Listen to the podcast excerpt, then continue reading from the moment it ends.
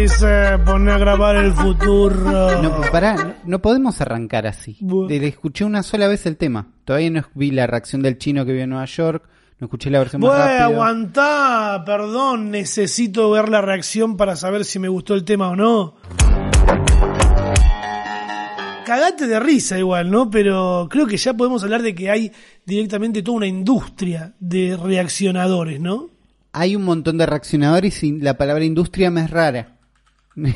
Eh, ¿Cómo estás, Ulises? ¿Todo bien? ¿Cómo estás? Acá Eh, Ramita, todo yo. Ramita, Ulises acá. Acá yo Ulises. Eh, capítulo, yo Ulises se va Ulises. a poner ahora Ulises en todos los. Me gusta. Listo. Eh, capítulo 96 de este podcast, llegando casi al capítulo 100. Estamos a muy poquito, muy, muy poquito. Bienvenidos a este podcast que, como podrán ver, tiene un montón de capítulos. Eh, si es la primera vez que lo escuchan, bienvenidos. ¿Viste que alguna gente necesita escucharlo desde el primero? Sí, tenés, tenés los dos caminos. Es, uy, hay 96, voy a escuchar todos. Porque si no, me spoileo el final. Y, Es que no te perdés de nada, porque nosotros como que... No. Ojo, está lindo porque podés ir viendo cómo vamos cambiando de opinión en relación a ciertos temas. Esa parte está buena. Sí. Más teniendo en cuenta que hay una... que venimos de un año de una pandemia. ¿no? Claro, entonces podés ver todo lo que era el viejo mundo. Podés ver Sacar con- cosas. Claro. Viste que la gente tira la de, oh, te predijeron el futuro también, viste, como que hay muchas cosas alrededor. Están de- esas partes. Eh, yo escucharía los últimos, pero no, escuchen todos, están todos buenos. Es, vamos hablando también de un montón de cosas que van sucediendo, es como Bastante día, claro. semanal. Sí. Porque si no tendríamos grabados mil podcasts y trabajaríamos una vez al mes. Pero no, tenemos que trabajar todas las semanas en hacer un, un podcast. Es muy gracioso porque también hay mucha gente que necesita saber cómo, cómo hacen para grabar el podcast, qué aplicaciones usa, cuál es el secreto. No, grabamos el, los dos el cómo hacen es la, es la fantasía de, che, tengo ganas de hacerlo. Es por ese lado, me parece. Hacelo y dejá de joder. Si- siempre digo lo mismo. Grabamos cada uno en su casa con una Audacity Sí. hablando por Discord. Fin del comunicado. Antes lo hacíamos usando una, un FaceTime. Ni siquiera Claro. prácticamente sin vernos las caras. Como tenemos más o menos micrófonos parecidos, yo tengo el Samsung C03 y Uli el Samsung C01, se nos escucha más o menos parecido. Yo tengo unos auriculares que me quedan medio apretados, sí. Sí. Me eso me pasa por comprar eh, online, que fue el año el año pasado, ¿viste? El año pasado de todo online, toda la mierda. O este año eh, espero que Te se probás las cosas. Este año sí, voy a probármelas. Sí, me las permitime probármelas, a ver si me quiero llevar. Como te decía, estamos todo muy semanal este podcast, ¿viste? Vamos eh, tanteando, viendo qué fue todo lo que nos pasó.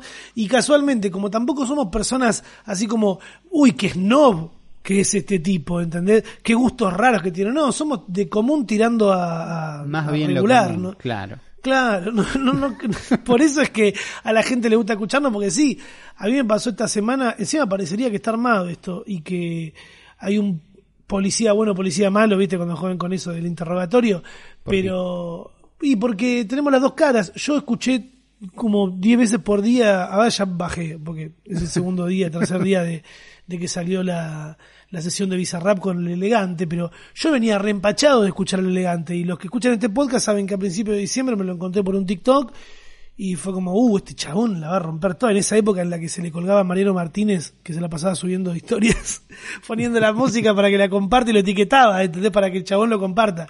Claro. Eh, qué, qué bronca me daba eso, qué bronca me da ver eso a veces cuando descubren que hay alguien que comparte todo, van y lo etiquetan, y lo etiquetan y lo molestan, uh, a ver, no, no. Y ahí abusó y bueno, ya no lo vimos más compartiendo elegante cosa de Mariano Martínez. Eh, ahora grabó la sesión con Bizarrap después de todo un verano sonando en todos lados y pasó lo que lo que iba a pasar de que iba a ser un éxito total. Eh, se está disputando seguramente con lo que pasó con la que había hecho con Nati Peluso viste que esa sonó en todos Esa todos lados. muchísimo. Lo, lo que pasó con la de Bizarrap que vos la escuchaste una sola vez es el tema Lo tenés escuché un par dos veces, sí. Es, eh, todos los temas en general, cada vez que los vas escuchando cada vez más, te van gustando un poco más. Lo escuché poco porque es muy el momento en el que yo estaba, che, tengo que salir de, tengo que dejar de escuchar música en YouTube, Ah. tengo que dejar de que me recomienden Bizarrap Music Sessions, porque me encantan. Ya las escuché todas. Me encantan los temas del elegante. Ya los ¿entendés? Como estaba tratando de Pará, salir pará, de ese pará, loop. pará, Ulises, pará, ¿cuál es tu, tu sesión favorita de Bizarrap hasta ahora? Muy buena pregunta. O sea, la, ¿cuál- la de Dillon es la que más escuché, me parece. Ok, ok. Es buena. Eh, me gusta. me En gusta. su momento también cuando salió fue como ¡guau! Fue- Sí. se, armó todo un- toda la gente opinando que la Yo la, gente la agarré recontra tarde igual, ¿no? Pero sí. Sí, yo también. Creo que me pasó, no tan tarde, pero me pasó lo mismo. Y también eh, pasa esto de que la gente se vuelve loca por, por ver qué opinó tal persona de eso, ¿viste? Sí. Es lo que generan...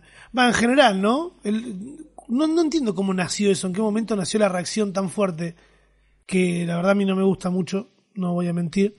Eh, porque es como... No sé, boludo, tiene que venir un, un español a decirte que está bueno lo que hace el chabón para que vos lo empieces a bancar, ¿entendés? No, entiendo la idea de quiero saber qué opina tal persona que me interesa de tal tema. Como, eh, como el- la línea original es esa, ¿no? Che, me interesa todo lo que dice Ramita, quiero saber qué piensa de este tema. Me gusta, pero ¿qué voy a decir? ¿Me gusta el tema?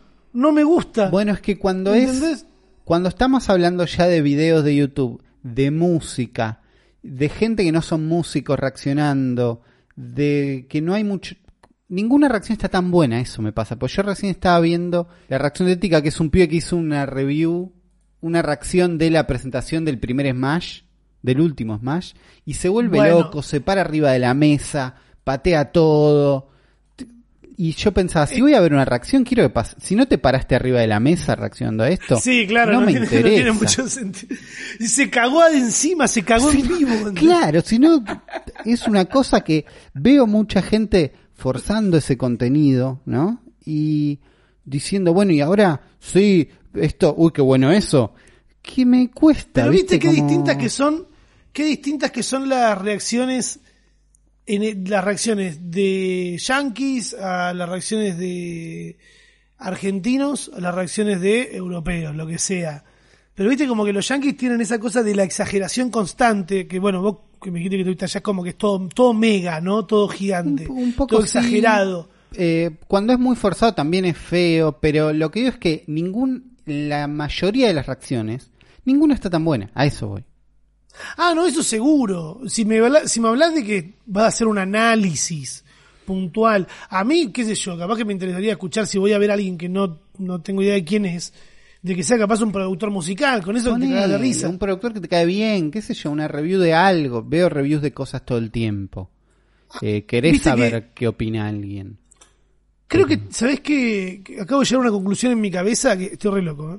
Por bien. eso siento que, que- oh, qué bueno lo que voy a decir de una pelotudez.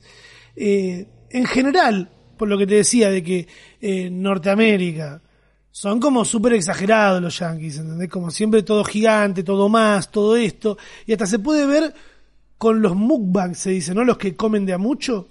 No, no, no lo manejo, no manejo el concepto. Sí, sí, es, muk- es- bueno, si no es mukbang, eh, los que lo- la gente que se sienta delante de la cámara y come mucho con una suma de ASMR en la que mastican y comen de a un Claro. montón, que casi siempre eh, creo que son coreanos o japoneses los que comen de a mucho, pero Sí. muchísimo, y no hablan a los gritos, ¿entendés? Ponen la cámara, ponen la comida, comen, se escucha todo como mastican, pero al toque ves unos yankees y empieza "Ay, bye, bye, bye", gritando a, a los gritos, ¿entendés? Súper arriba. Sí, Pienso- también tiene algo de... Bueno, no, sí, sí, ahí vamos. No, eh, discúlpame, déjame redondear. Sí. A lo que voy, en la reacción también son así como más, uh, una locura, y acá las reacciones no son tan de gente estallando, sino de gente opinando, y en general, en Argentina hay algo que está súper presente y a veces termina generando conflictos a nivel social, de que es de que la gente está desesperada por opinar. Bueno, ¿Viste? sí, sí. ¿No lo, ¿No lo sentís así? Sí, es algo más tradicional nuestro, por ahí. Y, El- ah, muy, muy nuestro, muy de acá, escuchame. Pero en general, a veces a mí, a veces que digo, ¿por qué estás opinando de algo que cerré el orto? Pero es como que de ese lado es, tiene que ver con, con cómo somos los argentinos, de que hay un psicólogo cada 10 personas. No, tiene algo también de poner las risas grabadas de la tele, o no grabadas, pero digo, las risas en la tele. ¿no? Ve- Ves una comedia con Sí. risas de fondo, un formato mm, un poco Casado más con viejo, pero que existe, sí, grabadas. o Casado con hijo, papucho. No importa. Las risas, esas son un tipo de reacción que hacen que te causen más gracia muchos chistes. ¿Existe eso? ¿Sí? Y en, ¿Sí? un, en un tipo de formato sí colaboran. Si, los, si ves lo mismo en silencio no es tan gracioso, como mejora el contenido un poco. Entonces me imagino que una reacción trata de, ¿entendés? Como este tema me gustó porque este momento está más bueno, le agrega una onda. Pero la verdad que no sé, yo estaba buscando el origen de las reacciones, ¿no? Y según Know Your Meme, que es una web que me gusta mucho, que hace como una compilación de memes y busca la historia y el origen, hablan de un video de YouTube de 2006, del 26 de marzo de 2006. Epa, tenemos fechas. Tenemos fechas, esto, esto es data real. Donde, para. Porque, a ver, lo que yo digo con industria, Uli, es que Sí. ya saben cuánto tiempo del tema pueden poner, saben que si lo ponen al revés es más difícil salirte el copyright, ¿entendés? Claro. Hay todo ya un montón de casos y Por, cómo e- hacer para sí, por eso, y ya hay un formato, que es la, la parte que nos termina aburriendo más, que es- Sí, cabeza de pija reacciona al chavo del 8. ven- vi un ventilador reaccionando a videos. Ese es buenísimo, ese me parece la- un chiste La verdad hermoso. que me gusta.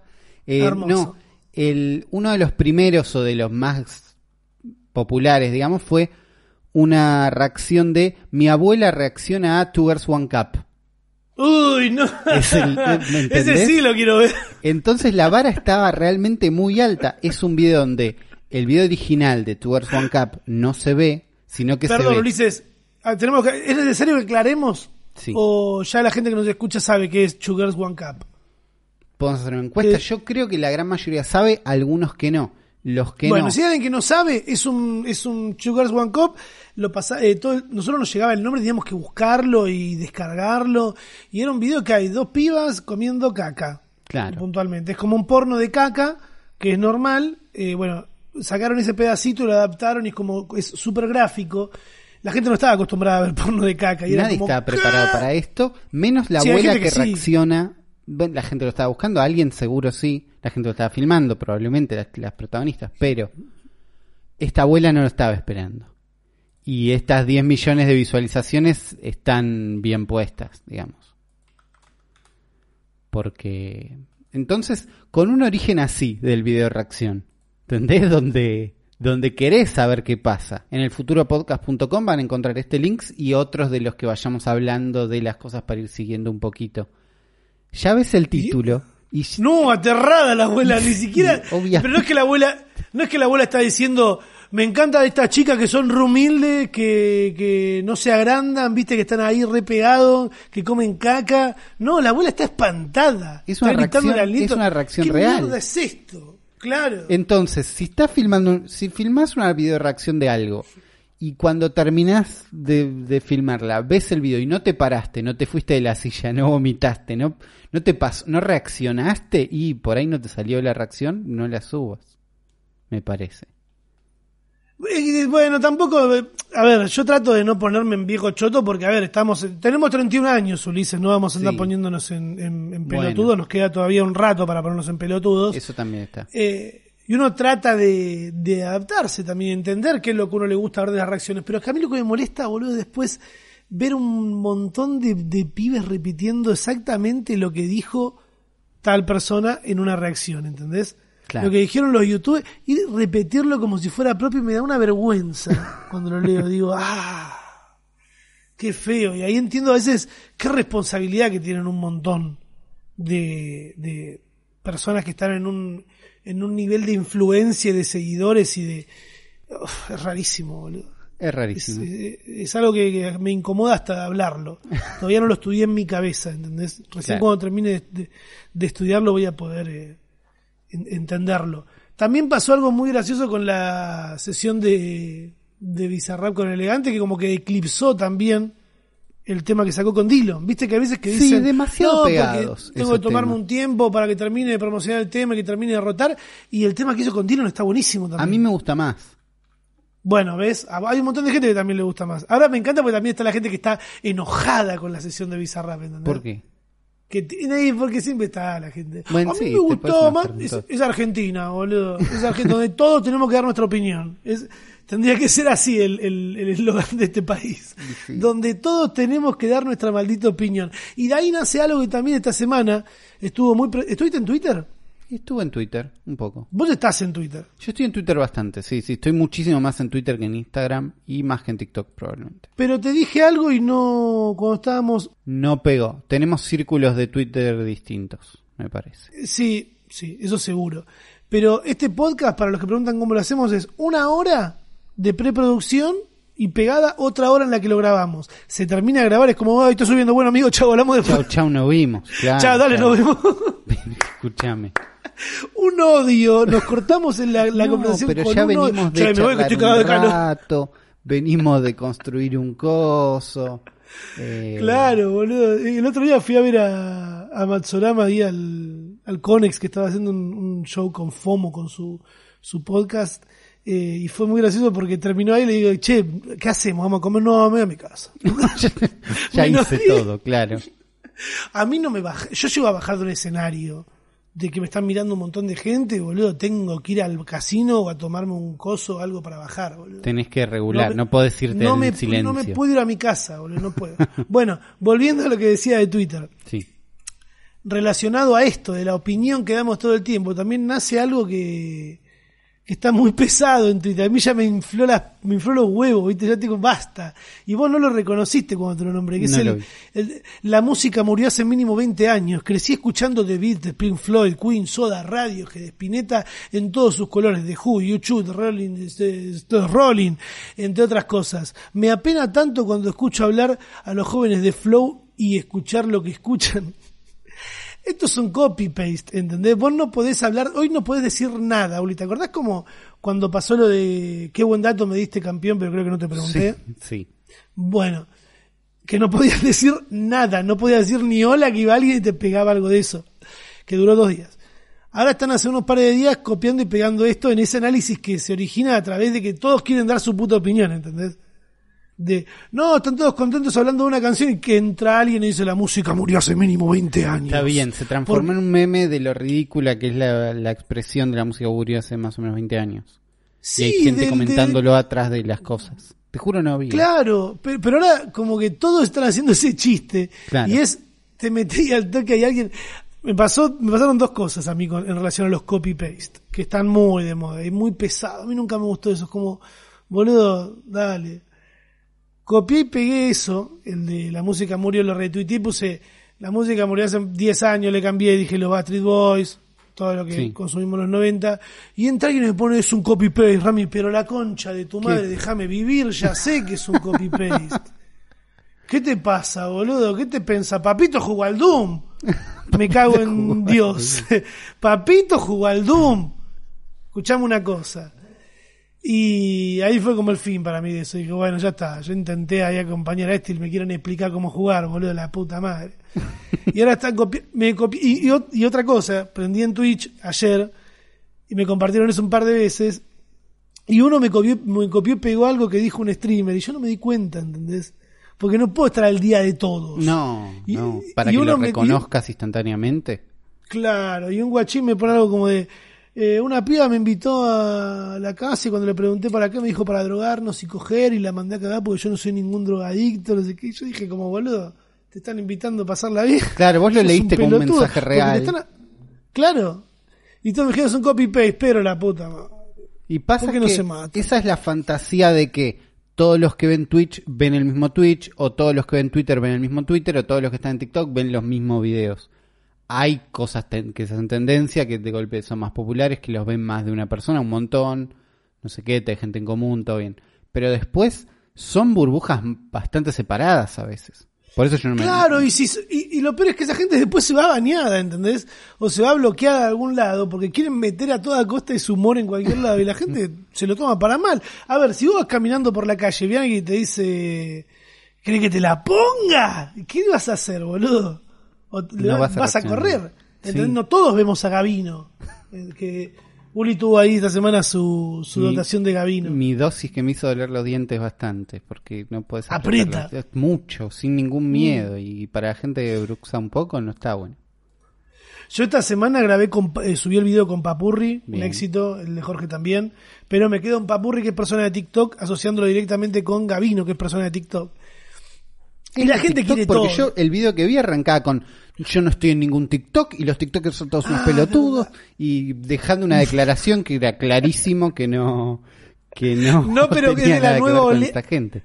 No, pero es de la nueva oleada de creadores. eh, y yo lo veo mucho en TikTok porque resuben Claro, cosas. pero en realidad claro. tenés razón. Sí. Tenés razón, él está, en- fu- está muy fuerte en YouTube. claro. que hace videos que sale de una caminando con la cámara en la mano y sale. Vamos, pa, pa, claro. y arranca. Hasta hay un par de queriendo ya robarle el formato, viste, que tampoco es un formato uh, que, que loco, pero no lo estaba haciendo nadie. No con, esa, no par- ese nivel de energía. hay un par que están queriendo hacerla, pero muchacho Gavino Silva hay uno solo. No, no, no lo quieran copiar ahora, che. Me pasa esto. De que me dicen, ¿por qué no? ¿Cuándo vas a grabar con Gavino Silva? Es como, no. ¿Por qué quieren al chabón meterlo con lo mainstream? ¿Entendés? Meterlo en un mundo que no es de él. Claro. O sea, que él tiene su mundo y es fantástico y uno lo disfruta y lo ve y qué bueno. Gaby. Y hace poco se cruzó con otro, con otra persona también que es muy de internet, ¿viste? Sí. Con un, con un otaku, un pibe otaku de pelo largo. Y cuando los vi me explotó la cabeza y dije, ¡fuah! ¡Qué buena junta, boludo! Además, ¿para qué lo voy a traer a Gavino Silva a, a un público que capaz que a él no lo ve y no lo entiende, ¿entendés? Si lo van a ir a hay molestar. que explicar, claro. Claro, que voy a bajarlo de la fantasía que es, ¿entendés? Al plano de lo real, a decir, bueno, lo que hace él es esto, en realidad no. ¿entend- No, ¿qué? No. ¿Qué voy a explicar? No es, es una cosa que no, no da. Sí, no, no, pod- no da. no podés mezclar todo con todo, ni sacarlo de contexto y que funcione igual. Mundos y mundos, mundos y mundos, Ulises. Esa fue mi semana como muy así, wow, de cosas que fui viendo y cosas que me pasaron, pero, boludo, siento que arrancó el año esta semana. Una, ayer sábado me tocó laburar y volví acá y eran todas las cuadras luces desde las casas, ¿entendés? La gente juntándose en las casas, como que ya se descomprimió muchísimo el, el- todo lo el que es pandemics. Todo lo que es pandemia y todo lo que es cuarentena y todo lo que es distanciamiento social. Sigue la gente estando con barbijo, pero me encanta que ahora la campaña del, del, del distanciamiento social debería ser el protocolo sos vos, ¿no? Como diciendo, mirá, ahora te vas a encontrar con un montón de gente que no lo va a respetar, que es obvio, Claro. eh, y está en vos, ¿viste? A mí me pasó de, de ir a un, a un boliche, a, a un par fui. Y en algunos como que se respetan algunas cosas, en otros no. Ves que la gente laburando con barbijos. Si vos estás en un boliche, esto, a ver, reducción de daños. Sí. Si vos estás en un boliche y te sacaste el barbijo porque te hinchaste las pelotas, no te vamos a, oh, te vamos a correr acá con Ulises. Pero si vas a ir a comprar hasta la barra y ves que la persona que está trabajando tiene barbijo, ponételo Ponete. para interactuar con esa persona. Porque esa persona capaz que no está eligiendo estar ahí, está laburando porque no le queda otra.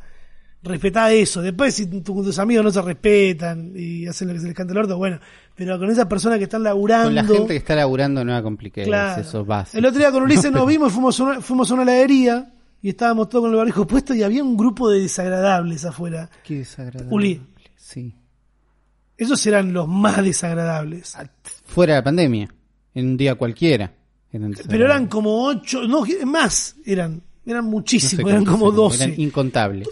Todos sin barbijo hablando a los gritos de la esquina y yo dije, oh, ya esta gente, boludo, vamos. Yo estaba calculando irme a comer a otro lado el helado, Sí. ¿entendés? Y entran sin barbijo ya a la, a a la heladería. Claro. Y yo los miro y digo, "Oh, estos tarados, les digo y se pudre encima, ¿entendés? Porque son un montón. Sí, no, es Y se lo pueden llegar a tomar a mal. Y al toque la mina que está al lado le dice, eh, ¿te puedes poner barbijo, por favor? Sí. Y el otro, el otro, porque habían entrado dos de todos Sí. esos diez, no se lo pone, "Oh, no tengo. Y es como, boludo, ¿cómo, ¿Cómo saliste no de tu ¿Cómo casa? No tengo, Claro. no Tampoco te tengo importa barbijo, anda afuera, boludo, anda a esperar afuera. Eh, esa es mi recomendación de reducción de daños en el futuro podcast. ¿Vos qué andas tu semana, Ulises? Se me rompió, las- los controles se me rompen, eso pasa. La otra vez estuve arreglando joystick de Xbox, ahora estuve arreglando joystick de la Switch, que tiene este problema que tiene la Switch desde el principio, que es que medio que se patinan para el costado. ¿No? Medio que. Ma- Mario se te patina para el costado, hace un montón, yo venía como, no, bueno, no pasa nada, no sé No se qué". puede vivir así. No se puede vivir así, ¿no? Estamos en... eh, Ese, es- ese sería el resumen. No se puede vivir así, se arregla. Pero la base de por qué se arregla todo esto es que Ghosty, mi novia, ya cambió los de ella.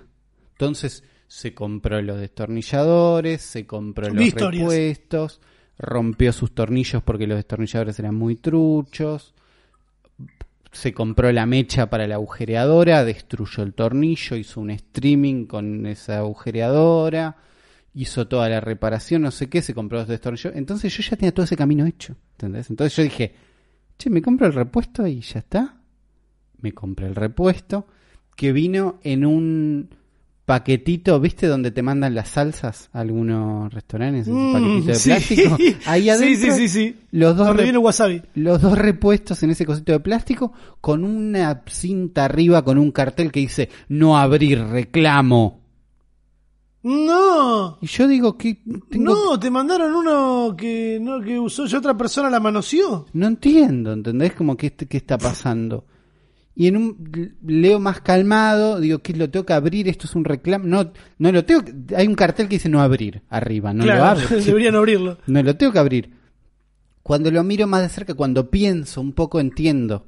No abrir un reclamo era lo que ellos tenían miedo que pase, que es algo muy común en todo lo que es Mercado Libre, que es la gente no quiere que le hagas un reclamo a través de Mercado Libre, quieren que los Ah. contactes por privado, les digas qué Y le pasó diga, che, y ellos lo resuelven, no pasa nada. Entonces, cuando abrí el paquete, era un papel que estaba doblado y del otro lado decía contactarnos por WhatsApp por cualquier problema, no abrir reclamo. Pero el no abrir reclamo tiene un nivel de desesperación.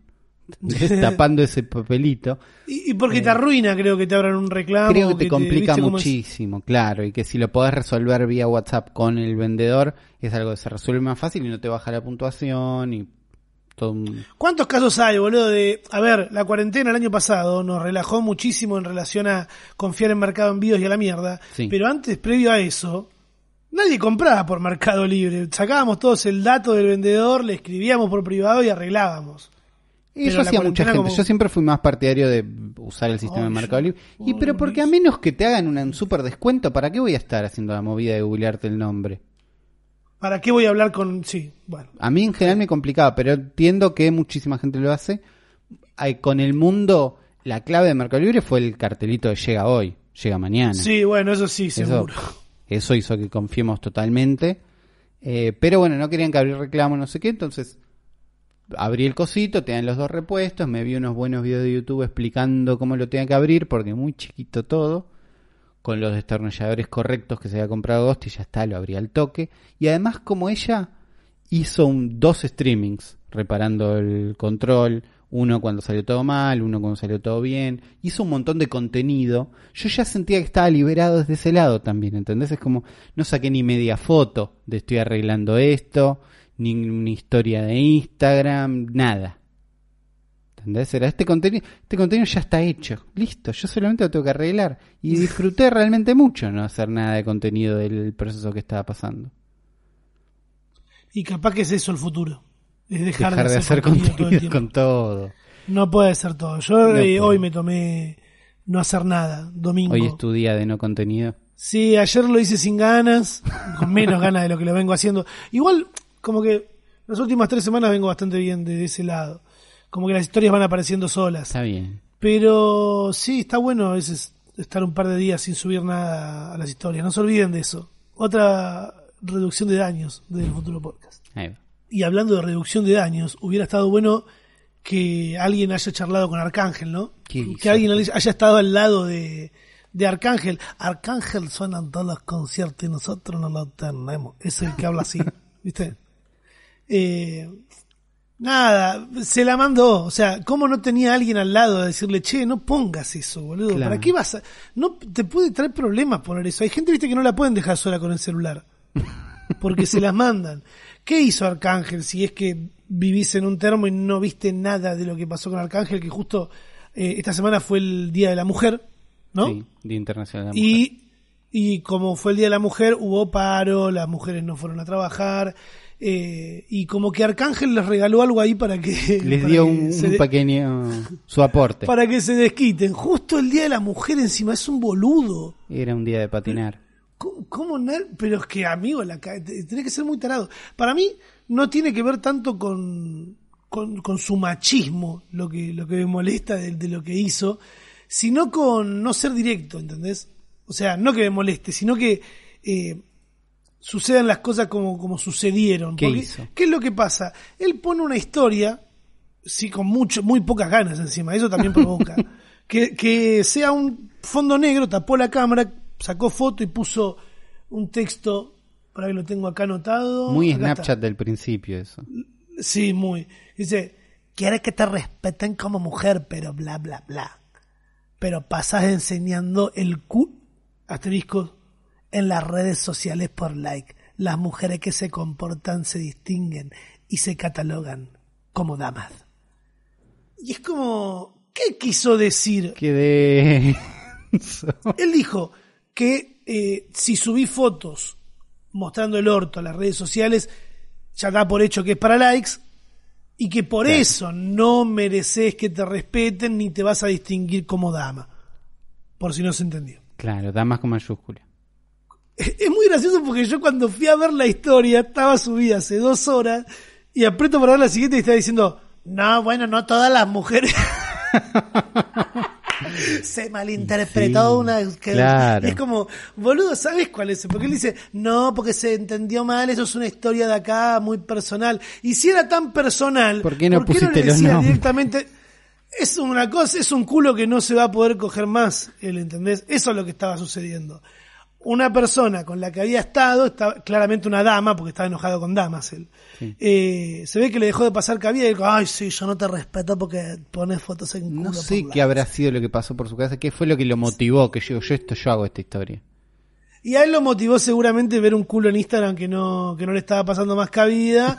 y ahí atrás de que él haya hecho esa estupidez, salió Caso a bardearlo y salió Anita posteando una foto en culo dic- eh, diciendo, eh, ¿qué pasa, Arcángel Sojil? Mirá cómo muestro el culo que así vos lo usas en tu video todo bien y acá no. Si este Bueno, podcast, Bueno, esa parte está, la de los videos y los culos. si este está. podcast no fuese machista, hubiéramos traído a una mujer a explicarlo y no seríamos hombres explicando cómo funciona esto. Bueno, eso pasa. Pero somos dos, no una producción, eh, era todo un tema andar buscando. Desde acá le decimos feliz. Ah, re estúpido, no había entendido nada. Ole, eh, nada, Cásulo, después fue Lo muy gracioso porque al otro día ya lo habían bardeado todo el mundo, ibas a la Sí, había gente ya. defendiéndolo, diciendo lo- de lo- los fans de los fans de Arcángel son, son muy, muy débiles. Vos cómo van a cancelarlo por eso, eh, tienen que estar con él. Y es como, no, que, que se replantee capaz lo que están Claro, todo la- y después Casu subiendo una historia diciendo que Arcángel le había, le había llamado después pidiéndole que, la- que lo eduque. Que qué es lo que hice mal. Que quiero que tú me, me expliques. No, no vas Y- a hacer esto. No, y bueno, qué sé yo, Casu ahí ya eh, ve si le explica o no le explica. Ella destacó que está bueno que se haya planteado, ¿no? El, Claro. che, bueno, ¿qué dije mal? Es que mm, tiene que ¿qué querés que te diga, boludo? Tiene que cambiar un montón de cosas en la educación para que llegue a que Arcángel entienda cómo funciona eso, pero está esa lucha y se está haciendo. Muy, muy divertido verlo de afuera, Arcángel cómo tropezaba y se caía, boludo, y cada vez se embarraba más, boludo. Co- Cosas que pasan. Pero como les dije, este es un podcast machirulo. No, no puedo decirles que no, porque estuve leyendo el hashtag El Futuro Podcast, que es donde ustedes nos ponen, hablen de esto, y listo. Ni siquiera es que nos hacen una evolución el nivel de, de esfuerzo que estamos. Claro, un poco de. Mira, le voy a pedir un favor enorme a ustedes que son los oyentes de este podcast. Ustedes saben que yo no pido estas cosas. Comuníquense con nosotros en el hashtag El Futuro Podcast y cuéntenos ahí algo, díganos de dónde nos están escuchando. Ustedes saben que esas cosas Me a nosotros gustó, nos no me gustó, claro. un Claro, y- y desarrollen un poquito más, no solo nos digan, hablen de esto, o como dijo acá una persona que se llama Juaco, dijo el futuro podcast. Cortá con tus comentarios machistas, Ramiro. Últimamente es inescuchable el podcast. Que seas chapado a la antigua no significa ser grosero. Ulises siempre bárbaro con sus aportes y sencillez. Te banco fuerte, pa. Siento que es un, ahora que lo leo, siento que es un copy-paste. Puede ser.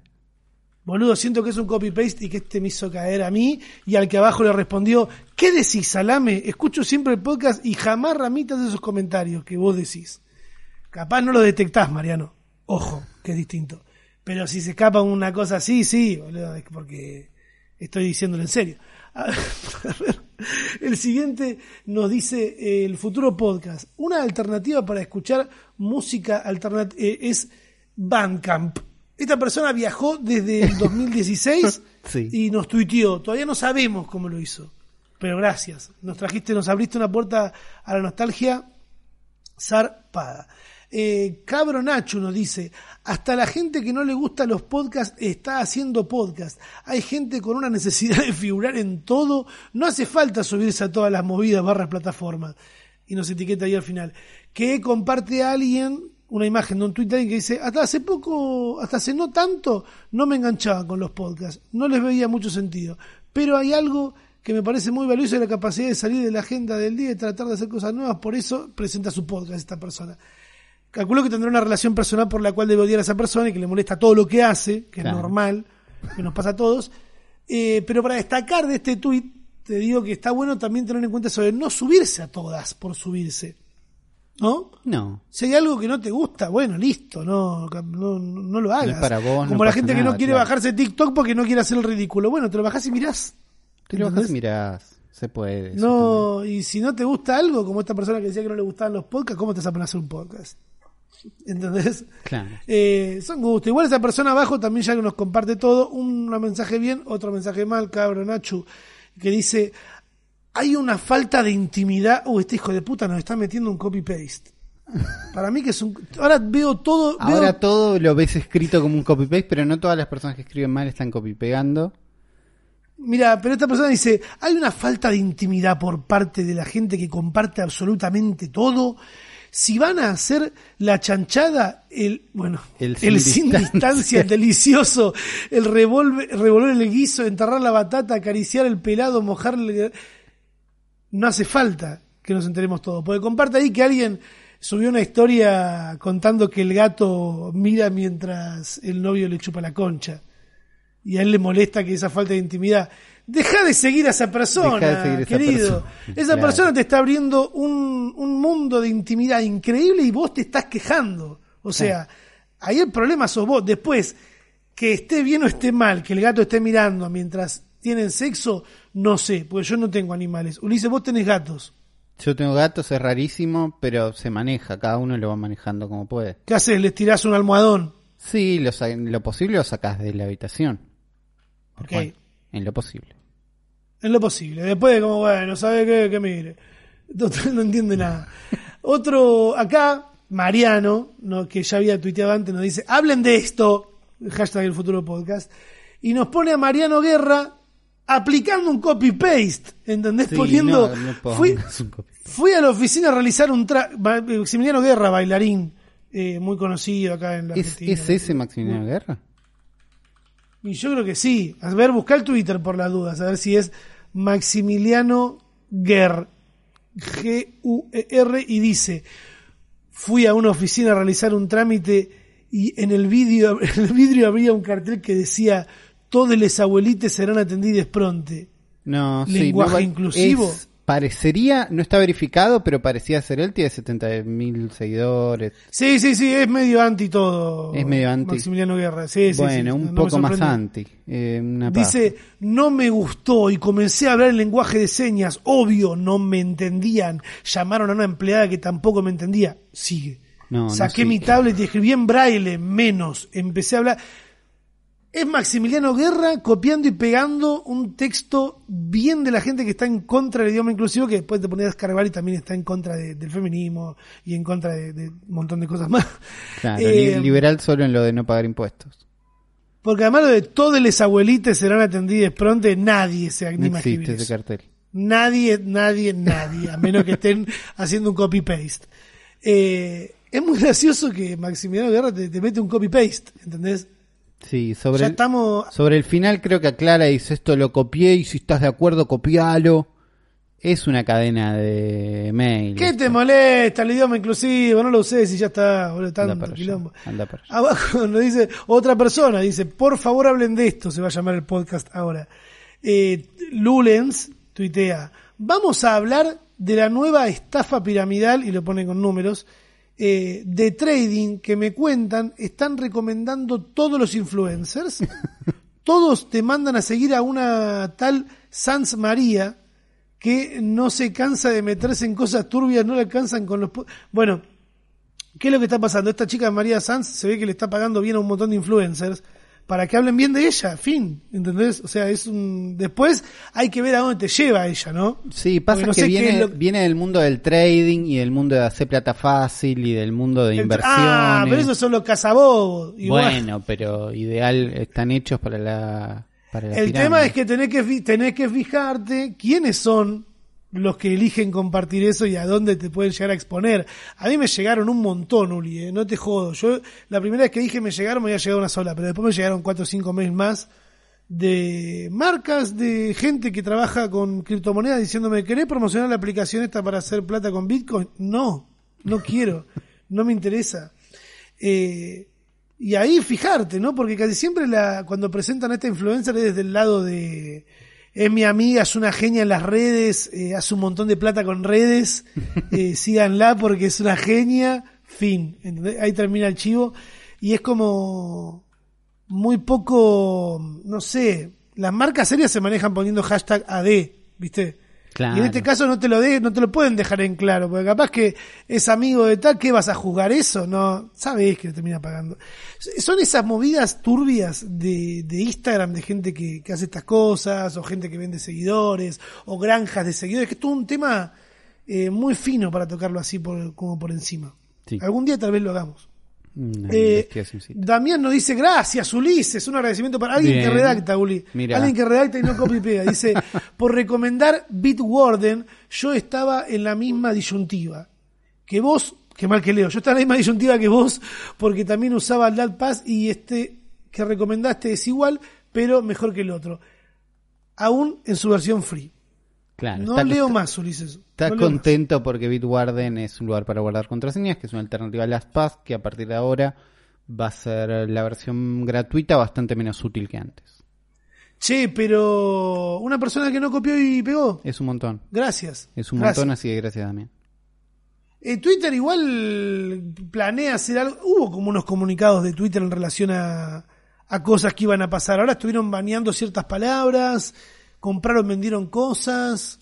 Están haciendo una No. movida. Hace poco hubo una entrevista con uno de los que están en Twitter encargados de la experiencia de usuario y de los que están como, che, vamos a cambiar un montón de cosas en Twitter, que está como quedado, no, pero está como quedado, cada vez que hace algo nunca está bueno, tipo hace un montón que cada vez que agregan algo no está bueno. Los, Fleets. los flits. Igual habló de los flits, dice, che, ¿cómo llegaron? Era- en la entrevista le preguntaban, ¿cómo llegaron a ponerlo? ¿Van viendo Instagram y dicen, hagamos eso? Y él dice, te juro que no, pero lo que estábamos viendo es por qué la gente no tuitea, qué es lo que hace que, que se frenen a tuitear, y vimos que a muchos les molesta que les contesten, que vean todo el sistema de no, tiene más likes, menos likes, tuvo éxito o no el tweet, que quede ahí para siempre. Ah, Entonces buena dijeron, ¿qué sistema hay? Que ya existe, ¿no? Como las historias que la gente ya usa, donde dura un rato y se va, donde no se ve cuánta Pará, gente... pará, pará. Yo iba a decir, yo cuando vos estabas diciendo el por qué pusieron eso, lo primero que iba a decir es que es para siempre. ¿Entendés? Que no dure 24 horas. Pero se está volviendo ahora a que no solo duren 24 horas las cosas. Porque TikTok es una es el, el- la red que va ganando. eh, las cosas quedan ahí. No Las tienen cosas quedan formato ahí. de historias. No, por eso, entonces es, es como viejo este esa idea de que lo más importante de los flits es que duren poco. También son historias, y eso está en todos lados, porque es fácil de ver, porque la gente lo pone, pero La pija, yo no vi ninguna historia de tu, de tu fleet. yo no un voy a ver los fleets de. Ninguno- Nadie sube. ninguno está bueno, o son los mismos, he visto, o repetidos de Instagram, o mm, promocionando alguna otra cosa, nada bueno, pero sí lo que dijo es que los flits, tanto los flits como Twitter Spaces, que es este Clubhouse, pero de Twitter, que es tipo armamos una sala donde hablamos en vivo, no sé qué, solo audio, buenísimo. Más Sí. un sistema de newsletters que quieren poner. Entonces compraron una empresa que hacía newsletters y la van a mantener como un servicio aparte, pero hicieron que el servicio gratis sea mucho más útil y para ganarle a la competencia bajaron la comisión de las suscripciones. Entonces antes te cobraban 10, ahora te cobran 5%. Y todo eso lo quieren meter dentro de un paquete que van a ser los super follows para que vos en Twitter tengas más chances de dar contenido y lo puedas cobrar directamente, ¿no? Esto lo hablamos el programa pasado como se viene el OnlyFans de Twitter, porque esto es, un- es como el uso más, más fácil que nos imaginamos que puede tener este contenido exclusivo dentro de Twitter, pero lo que me gusta de esto es que están apuntando directo a, che, hagamos que la gente le pague a los creadores a través de nuestra plataforma y alejémonos de la forma de monetizar más tradicional de Google o Facebook de publicidad. ¿Entendés? Como es un pasito, Claro, que la guita se la paguen entre ellos, boludo. es un pasito más al lado de Patreon o OnlyFans o suscripciones de Twitch, como Así que Sí. la plata la pone la gente. Claro, que la plata la pone la gente que vaya directo a los creadores, eligiendo. La pija, porque le van a comer el 50% como hace Twitch. ¿eh? Si quieren que sea de la gente, y que vaya la gente, que no le cobren nada, Ulises. En el medio son una empresa que están tratando de ganar plata, pero no te van a decir, haz lo que quieras y yo te promociono un jabón en polvo acá al lado, sino que, que la gente le pague a los que tengan ganas de pagarle. Al mismo tiempo, en la misma semana, Square, que es una empresa del creador de Twitter también. Square es una empresa de pagos online, tipo Mercado Pago, ponele, para que se entienda, una empresa para mover guita Sí. compraron Tidal, que era el servicio de música de Jay-Z y un par de músicos, este servicio de música que era como high quality, no sé qué, va a Que ser tenían su reproductor. Sí, obvio que tienen. No, reproductor físico es el de Microsoft, me parece que te estás confundiendo. ¿No era el que el de Tidal no tenía uno que era como triangular? No, esos flasharon, era con P ese, y era uno de los de ACDC que flashó con eso. Ah. Pero bueno, es la misma línea porque acá también hay músicos. Cuando lo presentaron en la conferencia de prensa estaba Jay-Z, Beyoncé, Rihanna, Kanye West, Nicki Minaj, Daft Punk, que en paz descansa, Jack White. Madonna, Arcade Fire, Alicia Keys, Asher, Chris Martin, Calvin Harris, Deadmau5, Jason, J. Cole. Y dijeron, cuando presentaron el servicio, dijeron, ellos son los dueños de Tidal. ¿No? Son el Uy. 1% de la música pop, son los que no responden ante ninguna discográfica y ninguna corporación. Entonces, era como, che, es el servicio de los músicos este, ¿no? Y después le fue más o menos bien, más o menos mal. Nadie usa Tidal hoy en día, o muy poco, por eso Square lo pudo comprar barato, Tidal.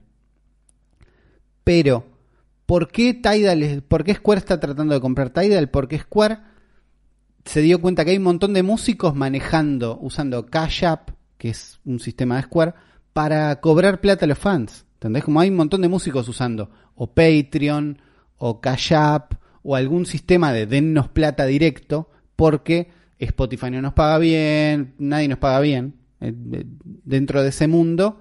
Es gente yéndose al modelo de que los fans me paguen directo. Y ellos, que tienen un sistema de pagos, dijeron, che, si nos metemos acá y nos encargamos de todas estas, de mover la plata directo a nosotros, es parecido a la línea que están tratando de meter en Twitter de, A mí lo que me gustaría saber, Uli, es el porcentaje, boludo. Bueno. Siempre la cagan con el porcentaje. no, y a, a eso van, pero hasta el momento, Tidal era el que más le pagaba a los, a los músicos en este momento. Y hay un, un informe que hizo no sé quién en 2008, muy así nomás, pero fíjate que ahí tenemos un link, de cuánto pagan, más o menos, porque resulta que es un bardo cómo pagan estas empresas a los músicos. No es un tema de la reproducción vale tanto, sino Nunca que es depende de dónde están tus oyentes, depende de si tus oyentes pagan o no, y depende del porcentaje de, del público que te escucha. Entonces hay algo como de que si Taylor Swift tiene un porcentaje gigante del público, aunque te escuchen a vos, un poco de esa plata se la vamos a tener que dar a Taylor Swift porque la gente se suscribió por ella. ¿no? Y que como una cosa de si te ve poca gente vas a ganar menos. Sí. Y en es, entonces, haciendo más o menos una cuenta muy más o menos, dan la idea de que Napster, que yo pensé que ya no existía más, y Tidal son los que más pagan. Después tenés Apple Music, Google Play, Deezer, Spotify, ya menos, Amazon, Pandora, YouTube, según este informe, son los que menos pagan. Pero cuando ves los números que maneja YouTube de cantidad de usuarios, Claro, es un montón, boludo. Les pasa 951 millones contra que el que más paga solo tiene casi 3 millones. Es como, Por eso, y además tienen, ponele, el porcentaje de usuarios pagos de Spotify es el 50%, ¿no? Ah, Son eso. la mitad de los usuarios de Spotify pagan, eso es un montón, son 80, mil, 80 millones de personas. YouTube solamente el 95, o solamente el 5% paga. ¿Entendés? No el 50, Es muy poco. el 5. Bueno, el 5%. Bueno, pero tiene un montón, después converte... Sí, pero igual, YouTube Claro. tiene que hacer algo ya con el premium. Tiene que ponerle onda al premium, o podrían ponerle onda al premium, la verdad que no, no sé si es lo que tienen que hacer, pero ese 5% son 50 millones de usuarios. Ya es casi lo mismo que tiene Spotify, teniendo la mitad Igual de la para, gente. para, para, para, para, para, para, para. Sí, Porque si vos tenés un usuario premium, sí, a ese no puedes meterle publicidad. no. ¿Qué, te- qué le vale más a la aplicación? El usuario premium que paga re poco, porque si vos dividís todo lo que esa persona reproduce en música y no poder meterle ninguna publicidad, termina siendo poco, seguro. Claro. Pero cuando veo los números de 0,001, viste, como 0000, Sí. pienso, ¿qué le conviene más a la, a la aplicación? ¿El usuario al que le puede meter publicidad o el usuario que paga una moneda para ver todo lo que quiere? Yo creo que el usuario que te paga directo, eh, no sé si es más plata, pero son menos problemas. Es, ¿entendés? No tenés que vender a ningún auspiciante, tenés algo más, una garantía de que ese usuario se queda, ¿entendés? No se va a ir tan fácil como... Siento que... Habría que convertir lo que se paga por mes en YouTube y ver... No, para mí que le conviene toda la vida más el que no, el que no paga, ¿eh? Puede ser, pero eventualmente, si vos tenés dos plataformas iguales y una pagás Sí. no tiene publicidad y la otra tenés que ver publicidad y por ahí te vas a la otra, ¿entendés? Como, no es solo cuál me da más guita, sino es cuál termina generando una mejor experiencia para los usuarios y cuál me permite pagarle más fácil a los creadores. Porque si vos tenés un sistema de que la gente paga, ponle YouTube Premium, yo pago no sé qué y entonces sé que una plata, parte de mi plata va a los creadores, no sé qué. Entonces de golpe no tenés el problema de la monetización de las marcas no quieren que muestres una teta, entonces este video está desmonetizado. No, bueno, el creador, boludo, el creador es el que no tiene eso. Pero la página, el, la base fundamental es ganar guita en la La- empresa. sí, la base O sea, fundamental es ganar guita de la empresa, eso seguro. Pero lo que estamos viendo es una tendencia en varias empresas a hacer que los creadores ganen mejor guita. Y ya vimos Ah. con el ejemplo de YouTube que cuando hay una plataforma que hace que los creadores ganen guita, esa plataforma se vuelve mejor y el contenido se vuelve mejor. El tema es que, bueno, para poder que la... A ver, se está entendiendo ahora que está bien si sos espectador aportarle a tu crea al, al creador de contenido que ves, pero eh, me olvidé lo que iba a decir, boludo. Fui subiendo tanto. No, que a la Eh, empresa por es ahí le conviene, no le conviene también, eso. Es muy profundo. Yo como creador, eh, claro, para poder pagarle a la gente como corresponde y meter marcas, tenés que tener muy, muy controlado todo. Todo lo que copyright. Por eso eh, es más fácil que la gente pague y no haya marcas, me parece. Para mí es mucho mejor para la para la marca, para YouTube, para Spotify, para la empresa que sea, eh, poder meterte publicidad todo el tiempo, boludo. Segurísimo. Seguro es mejor, pero es un servicio más choto a la larga y para los creadores y para los usuarios. Entonces, mm, me parece que lo que estamos viendo es que ese modelo va llegando a un tope, va llegando a un final. Si ahora la movida que hacen con Tidal sale bien, SoundCloud, ponele hace dos semanas, la otra vez hablamos Sí. de SoundCloud, va a empezar a pagar directo por reproducciones. Ponele, anunciaron que van a cambiar a partir del primero de abril no van a hacer más el porcentaje loco de mm, si vos tenés tantos usuarios, entonces te pagamos más, sino que si tus usuarios te escucharon tantas reproducciones, te vamos a pagar directo. Y es algo que viene más con la filosofía de SoundCloud de los artistas suben la música a ellos, no hay una discográfica en el medio, hay como... Ellos se venden como la, plataforma más directa con los artistas y están dando un paso en ese sentido en, che, ahora vamos a pagar directo por reproducciones. Mira, Si eso sale bien, por ahí la gente se va más a SoundCloud. Igual, digo, el-. Spotify sigue teniendo un montón de... ¿Cómo es? Un porcentaje muy grande del público. Tiene el 60%. Lo que es música son los más grandes. Tienen el 60% Sí. del mercado. Le siguen YouTube con el 20% y después el resto se lo dividen en migas los demás. Entonces con eso, no sé si todos nos vamos a ir a SoundCloud, todos nos vamos a ir a Tidal o qué va a pasar, pero sí hay una tendencia, me parece, en varias empresas a vamos al lado de pagarle directo a los creadores, de que la gente les pague directo y eso me parece que está bueno, me parece que es un paso en el camino correcto. Sí, ni hablar. Y a pesar de que la plataforma a la que se volvieron todos ahora no les paga, como que hubo también una oleada de gente festejando, así festeja el obelisco, porque Instagram devolvió la opción de compartir posteos en las historias. Terrible. Sí, la gente descorchando champán. Creo que fue por eso que hubo tanta fiesta el sábado, boludo. Puede haber sido esto. Era gente que se juntó a festejar que Instagram, porque eso fue algo que encima no le sacaron a todo el mundo, se lo sacaron a Argentina y a tres países más. No lo sacaron ¿Sabías? todo el mundo, era tipo un testeo loco. Claro, era un testeo loco en el que Argentina entró y no podíamos compartir eh, historias en, o sea, posteos en las historias y todo el mundo se quejó, eso está lo sabemos, es Sí. sabido, que hasta se armaron las guías para poder compartir desde las guías y hacer una opción para que igual puedas compartir en las historias, quiero compartir en las historias. Igual, para mí, medio que es al pedo, porque ya como que los posteos perdieron toda relevancia en Instagram. Y para mí que los van a esconder a tal punto en el que tengas que hacer dos clics para poder llegar al feed que hoy es la página principal. Sí, la, la gran mí el movida. cambio de Instagram va a ser Sí. todo Reels, ¿entendés? Lo van a, van a poner el Reels en lo primero y vos te vas a tener que dar dos vueltas a la manzana para poder llegar al, al feed normal con las historias. Sí, estarán cuando entras a un perfil o si haces clic ahora donde están los reels. No sé, pero. mm, No sé, a mí no me pasa nada con compartir posteos en las historias. No siento. No, a mí tampoco. ¿eh? ¿entendés? Nada. No Eh, me gusta cuando la gente pone No me gusta foto cuando nueva la y gente dice tapa la foto, foto. nueva. No me gusta lo No, cuando la gente dice foto nueva. Entiendo que están tratando de hacerle una movida al algoritmo. Todo esto es ansiedad generada por el algoritmo de Instagram de me muestra, no me muestra. Para mí nos muestre. guau. Hay un montón de cosas, pero cuando pasa que, que no te muestra, te das cuenta que no te muestra. Cuando tenés más o menos lo mismo like en todas las fotos, capaz que la foto no estaba tan buena, ¿entendés? Es como sé. que no es solo, no, no se puede echarle pura y exclusivamente la culpa al algoritmo de Instagram siempre, porque somos unos locos, boludo.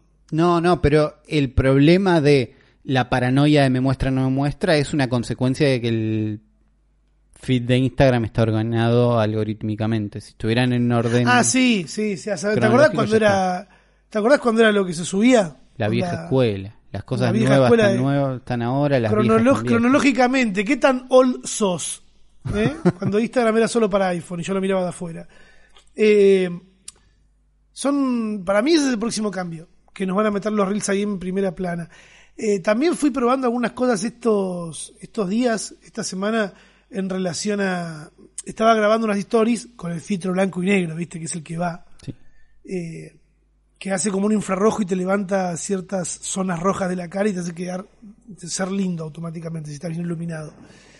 Y me pasó de estar haciendo unas historias tocando la guitarra y me fui para atrás y me golpeé la cabeza contra el cuadro que tengo atrás del sillón en el último frame de la historia. Gothic, sí.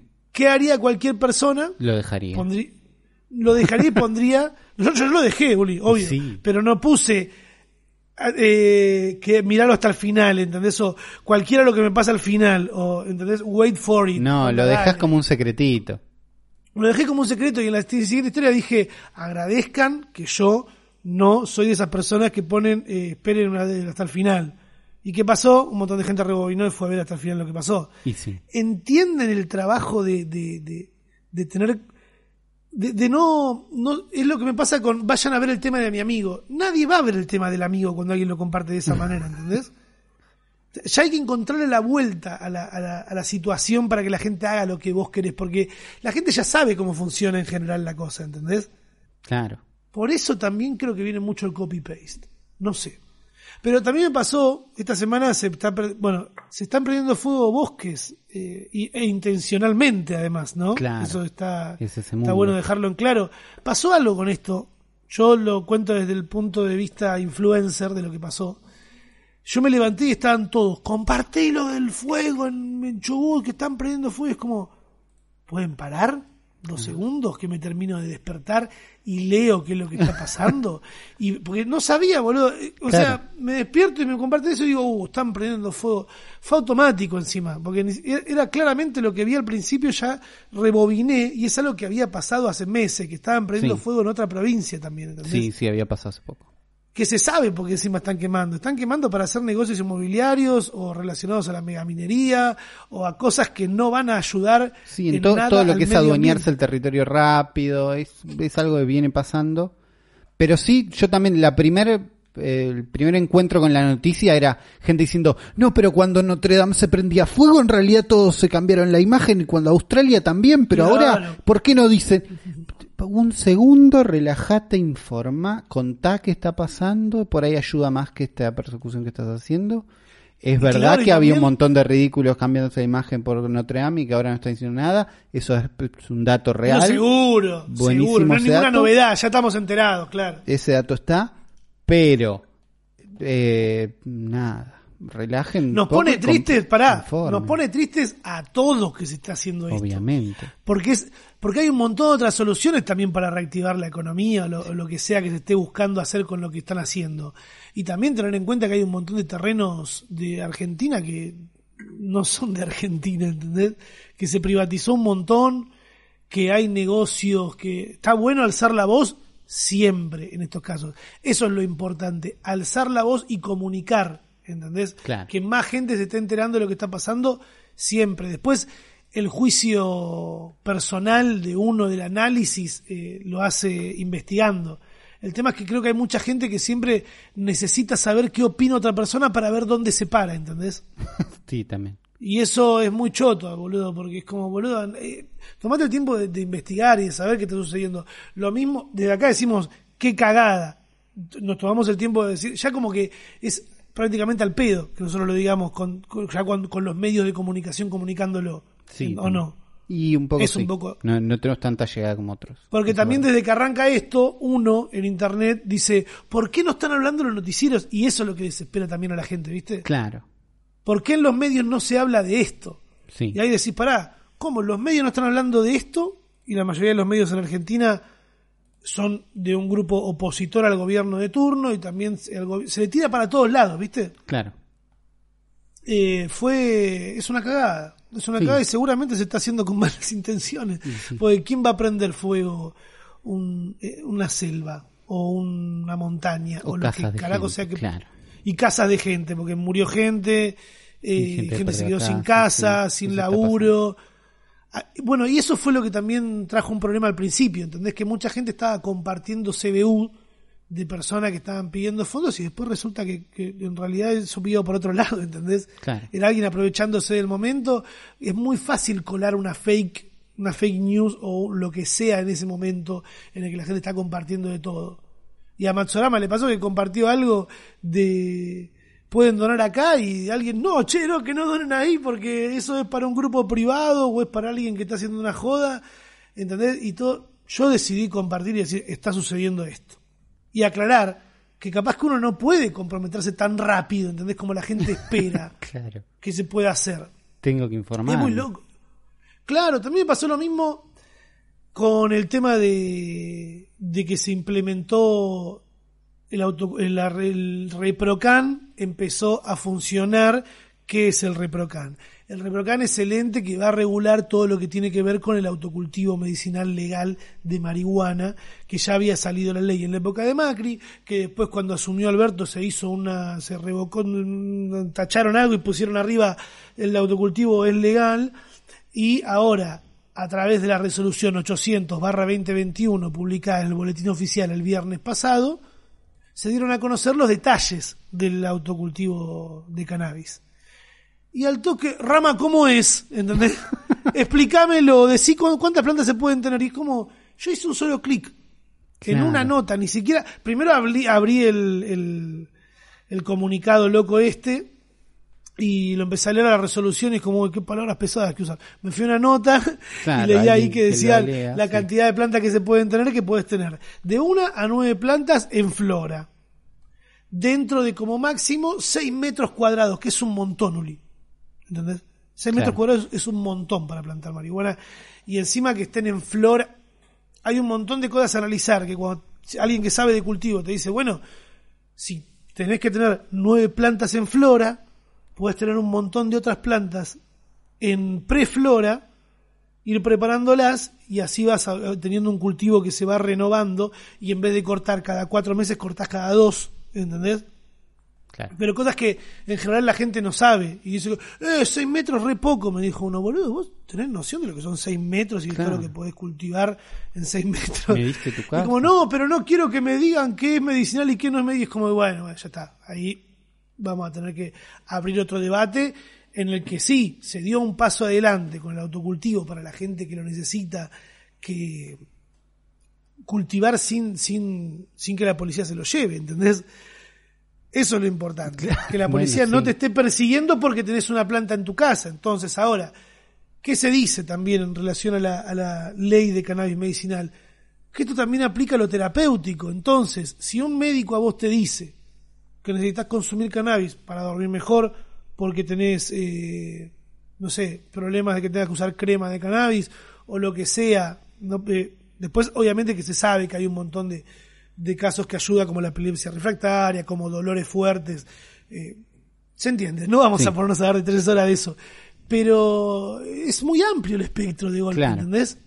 No, y es Obvio, un, es no un primer a- paso, además. Es un gran primer paso, Uli, porque encima hasta se habla de que se podés transportar hasta 40 gramos de flores. Ya relaja a un montón de personas que podían ser parados por la policía, porque sí. Claro, y si vos tenés, vos podés registrarte encima, ponerle que vos decís, ah, pero yo no uso cannabis medicinal. Bueno, te pones como cultivador, ¿entendés? Y Claro. cultivás para otra persona. O sea, ahí te estás cuidando mucho más la espalda. Es un análisis que yo a veces pienso, y yo que soy tan boludo, ¿cómo la gente en general no lo puede hacer? Pero también tengo que entender que estoy investigando un montón sobre esto y me junto con gente que cultiva. Estás en Nada. tema y tenés amigos que están en tema. Estoy en tema. Investiguen, eso es lo importante siempre. Investigar, no quedarse con, con- con lo primero. Seguir luchando por esto, por decir, che, estaría bueno que el cannabis sea legal para todos sus usos en general la planta. Además, por el hecho de que si queremos reactivar la economía realmente, vean los números que se están manejando en Estados Unidos. Son un montón. ¿Quieren Bueno, saber más de esto? Pero en Estados Unidos poner- también fue el camino así. Fue al principio medicinal y Sí, creo que en algunos estados sí. es medicinal y después llegó al, al uso Pero total. lo que yo digo, si vos ves que ya funciona, está el ejemplo de Estados Unidos, el ejemplo de Uruguay, que son los dos más fuertes, porque después está Canadá, bla. México ahora, se sumó México, boludo. Legaliza la planta de todo y te evitas todo esto.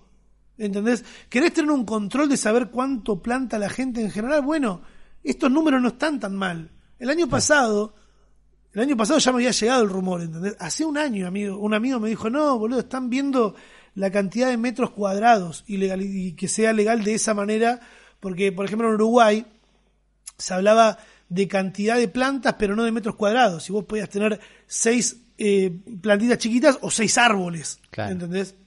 Por eso como que algunas cosas las están tomando, pero legalicen de una puta vez. ¿Quieren saber más de esto? Participé en una pequeña participación, ahí dije hola, en el podcast de Ivana Sherman y Nicolás Goodman. ¿Cómo le explico a mi Boludos. alien? ¿Es? ¿Cómo le explico a mi alien? Sí. Ahí está. Eh, que hablan justo de cannabis y lo grabaron la semana pasada y esta semana se, se legalizó de esta manera.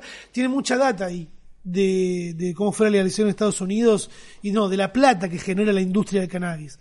Ahí. Es como, dale, boludo, ¿va a haber que seguir yendo a marchas de porro? Sí, siempre en general, porque lo importante es que no haya presos por cultivar y que no haya abuso de autoridad en esos casos del gobierno, de quien verga corresponda. Y lo mismo con lo que está pasando en Chubut, que se está prendiendo fuego todo. Hay que alzar la voz constantemente, no, Claro. no esperar que otro lo haga por uno. Muy importante. Buah, Aguantá, así va a terminar el podcast. Muy caliente, muy, Muy eh, caliente. muy comprometido. Socialmente, el futuro podcast está muy comprometido desde su casa con el aire acondicionado prendido, con una computadora que sale 200 mil pesos. Muy comprometidos. Mucho. Socialmente estamos. Muy. Ulises tiene una silla gamer más nueva todavía. Más nueva que hoy le puse comprometido. WD-40, entonces me puedo estirar aburrido y no hacer ruido. Mientras yo hablo y hablo. Mientras tú parloteas. Vamos con las recomendaciones. Porque este podcast se está yendo a largo. Sé que a ustedes les gusta, pero a nosotros eh, después nos da de subir la vara y todavía no ganamos plata con esto.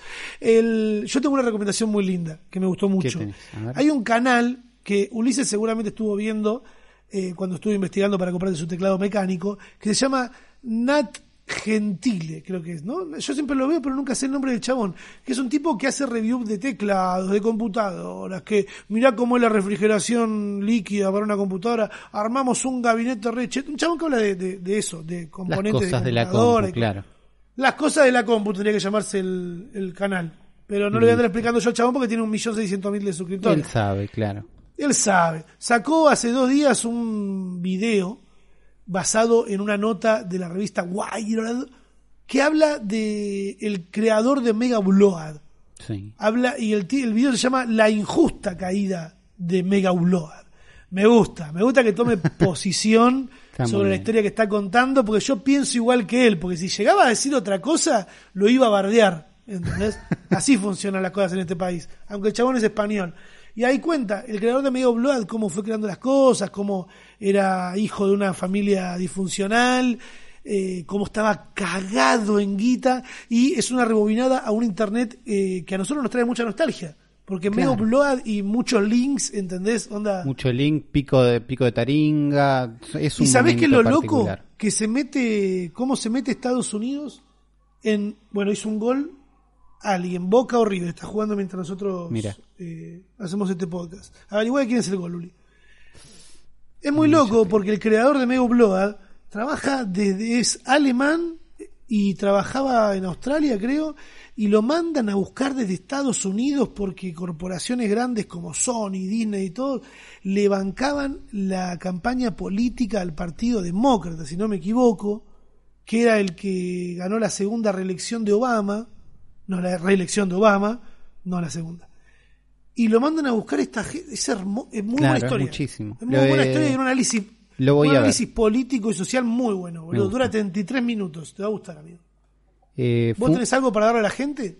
No, yo acabo de googlear gol en Twitter, así ¿De de es? un gol de River y hay un GIF de Goku en pija. Está bien. Bueno, Como ¿estás contento? festejando. Sí, yo estoy bien. Con eso ¿Te estoy bien. No tengo una recomendación particular eh, en este momento. Ya, lo que acabas de decir eh, fue tan gráfico que a la gente le diste un contenido. Listo. Que lo disfruten. Nos vemos la semana que viene. Chao, chao.